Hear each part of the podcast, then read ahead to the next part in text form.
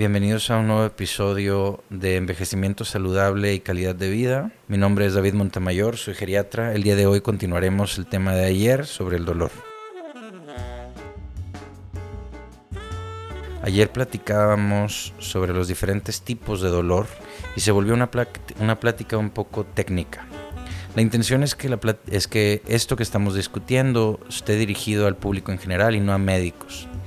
La intención es que no se vuelva sobre, sobremente técnica, pero tratamos de resolver las preguntas que nos mandan. Entre las preguntas que más nos han mandado son las que resolvimos ayer, que eran cómo se puede clasificar el dolor, que si hay diferentes tipos de dolor y si esos diferentes tipos de dolor tienen distintos tipos de tratamiento.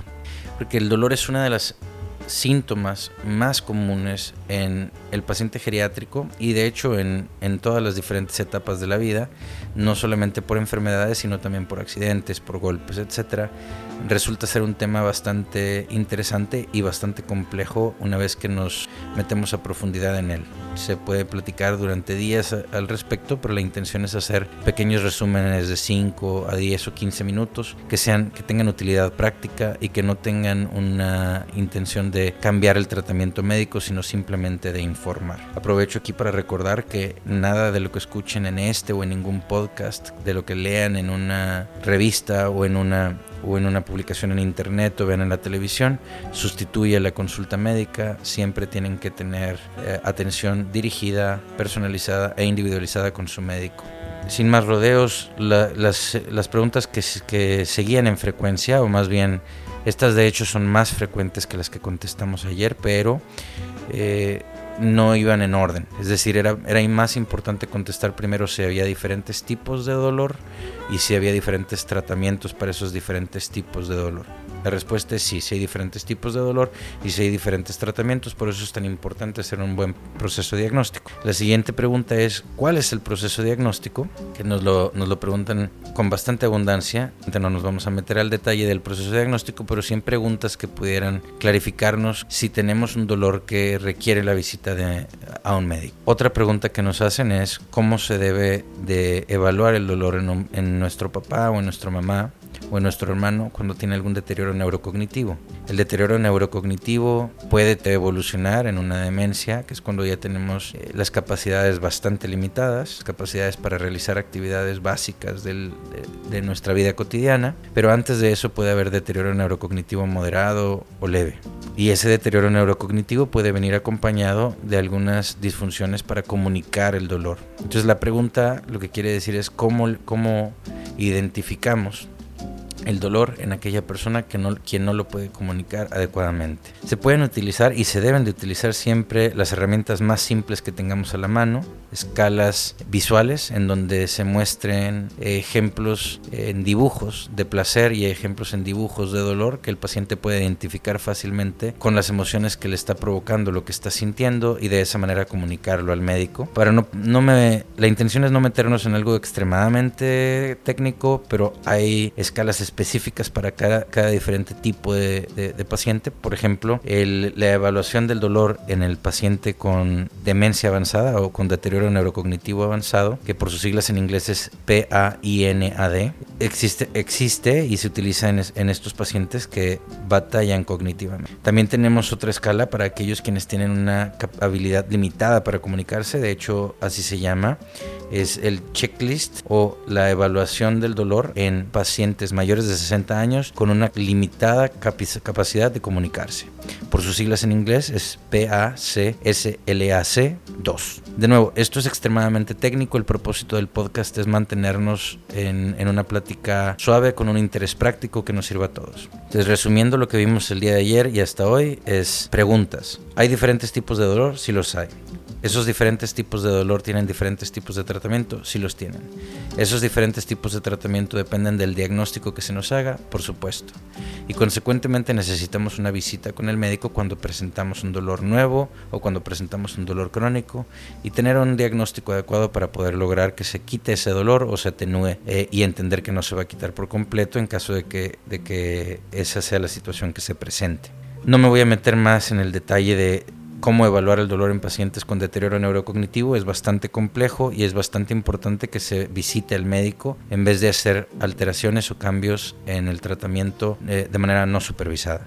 ¿Cuáles son las, aquellas cosas en las cuales nos enfocamos en el consultorio cuando evaluamos a un paciente con dolor? Tenemos que conocer al paciente por completo, por supuesto, como con cualquier otro síntoma, tenemos que saber cuáles son las enfermedades que tiene subyacentes, que tiene de fondo, y cómo esas enfermedades pueden provocarle el síntoma que estamos tratando de descubrir o de estudiar, en este caso del dolor. Debemos de anotar cognitivamente nosotros que tenemos una historia de, dolor crónico y si lo tenemos, empezar el proceso de identificación de las posibles causas. Algunas de ellas pueden ser toxicidades por algunos medicamentos. Esto no quiere decir que el medicamento esté mal indicado, quiere decir que hay medicamentos de uso crónico que pueden ocasionar dolores pero que protegen al cuerpo de tener enfermedades con consecuencias peores que el dolor. Esto queda a juicio clínico del médico, obviamente comunicándoselo, plenamente a su paciente para que se conozcan los riesgos y los beneficios y en ese momento se pueda tomar una decisión informada sobre qué medicamentos debe de continuar utilizándose y quiere seguir utilizando el paciente para proteger su salud de una manera integral y no enfocándose en un solo síntoma. Debemos de, enfocar y hacer una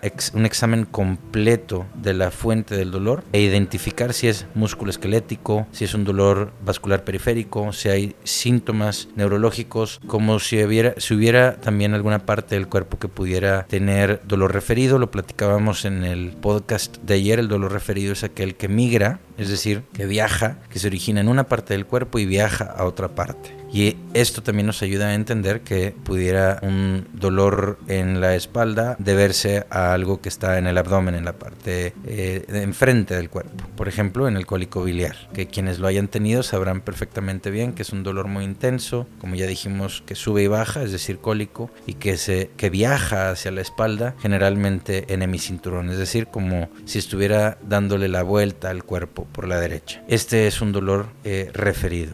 Hay que distinguir muy importantemente una enfermedad nueva de una enfermedad crónica, un dolor que no pertenece a una enfermedad, que es solamente el síntoma de un traumatismo, de un, de un golpe, de uno que es ocasionado por una enfermedad.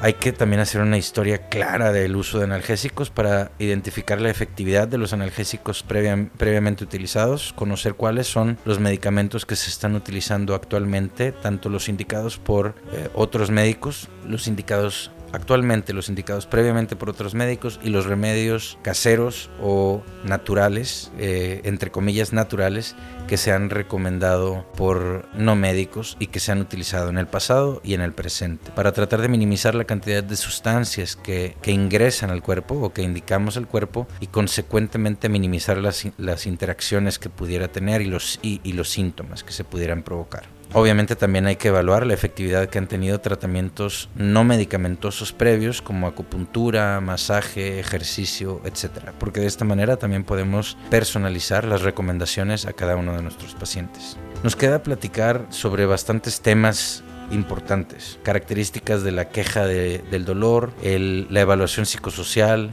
la evaluación funcional. Todas estas son cosas importantes. Por ejemplo, en la evaluación psicosocial tenemos que entender que el dolor nos va a ocasionar problemas de irritabilidad, posiblemente sueño, problemas en las relaciones sociales que tenemos con nuestra propia familia o en el trabajo. Nos puede ocasionar disfunción en nuestra capacidad cognitiva, el hecho de no estar durmiendo bien por un problema de dolor y empezamos en un círculo vicioso que, que pudiera ser corregible y que con una medida de prevención y de tratamiento adecuado incrementaría mucho nuestra calidad de vida. Estos temas nos van a quedar pendientes para el siguiente podcast. De nuevo, la intención es dar en breves resúmenes de 10 minutos información de utilidad práctica para que entendamos en el día de ayer la, el mensaje importante que si hay diferentes tipos de dolor, que esos diferentes tipos de dolor tienen diferente tratamiento y que esos diferentes tratamientos dependen de un diagnóstico que nos va a hacer un médico.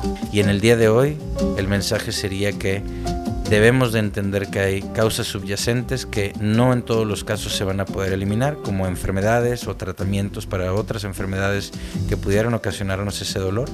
Y en la plática con nuestro profesional de la salud, con nuestro médico, con nuestro doctor, vamos a entender cuáles son las opciones que tenemos no solamente de pastillas o inyecciones, sino también de ejercicio, acupuntura, masaje, eh, terapia con calor y frío, rehabilitación, para lograr las metas que nosotros tenemos puestas para nosotros mismos y lograr así el mayor incremento en calidad de vida. Muchas gracias por escuchar este nuevo episodio, es la segunda parte sobre el dolor en el paciente geriátrico, en el paciente mayor de 60 años, eh, del podcast Envejecimiento Saludable y Calidad de Vida, con un servidor, David Montemayor, soy geriatra. Estén pendientes del siguiente podcast que debe de ser el día de mañana, continuando sobre temas del dolor y sobre cualquier otra pregunta que nos hagan.